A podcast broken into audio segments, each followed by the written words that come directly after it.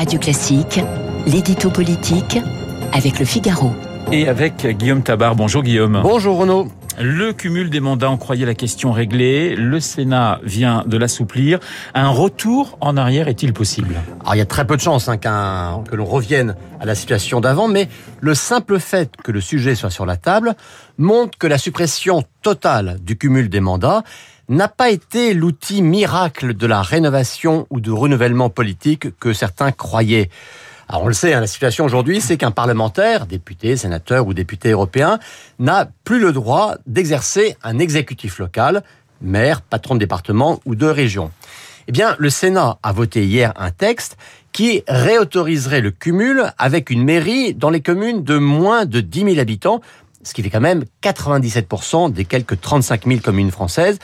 Si ça aboutissait, ce serait une brèche décisive dans cette règle du non-cumul. Mais Guillaume, ce, texte n'a aucune chance d'être voté ensuite à l'Assemblée, donc c'est un, simple texte d'affichage en quelque sorte. Bah oui, non, hein. c'est sûr que l'Assemblée ne reprendra pas ce texte du Sénat et que le gouvernement n'aura pas de clémence particulière pour un texte venant d'une Assemblée d'opposition. Pour autant, il n'y a pas qu'à droite qu'on s'alarme des effets pervers du non-cumul. L'effet pervers étant une plus grande difficulté des parlementaires à être vraiment en prise sur le terrain. Par exemple, le très macroniste Richard Ferrand, le président de l'Assemblée, réfléchit aussi à des modalités d'assouplissement. Alors lui, il ne va pas aussi loin que le Sénat, mais il voudrait par exemple qu'un parlementaire puisse être également adjoint au maire ou vice-président d'un département ou d'une région.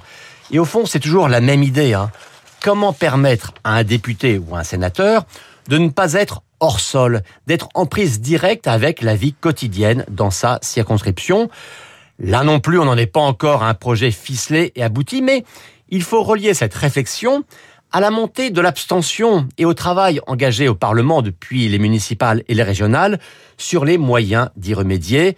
Et l'enjeu de fond, ce n'est pas cumul ou pas cumul, mais comment mieux ajuster le contour des mandats afin que les élus soient plus en contact avec les électeurs et que les électeurs reprennent confiance dans la vie démocratique. Emmanuel Macron euh, pourrait-il bouger sur cette question du cumul, en, faire un thème de campagne?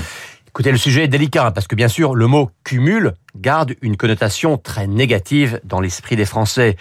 Et au départ lui-même, Emmanuel Macron était très anti-cumul. Souvenez-vous qu'il voulait même durcir les règles en limitant aussi le cumul dans la durée. Et puis il y a eu ces députés LREM amateurs, hein, comme ils le disaient eux-mêmes, au départ bien peu concernés par le terrain. Et puis le parti macroniste l'a payé aux élections locales. Il y a eu la crise des Gilets jaunes avec ce procès fait aux dirigeants d'être coupés de ce que vivait la France des ronds-points.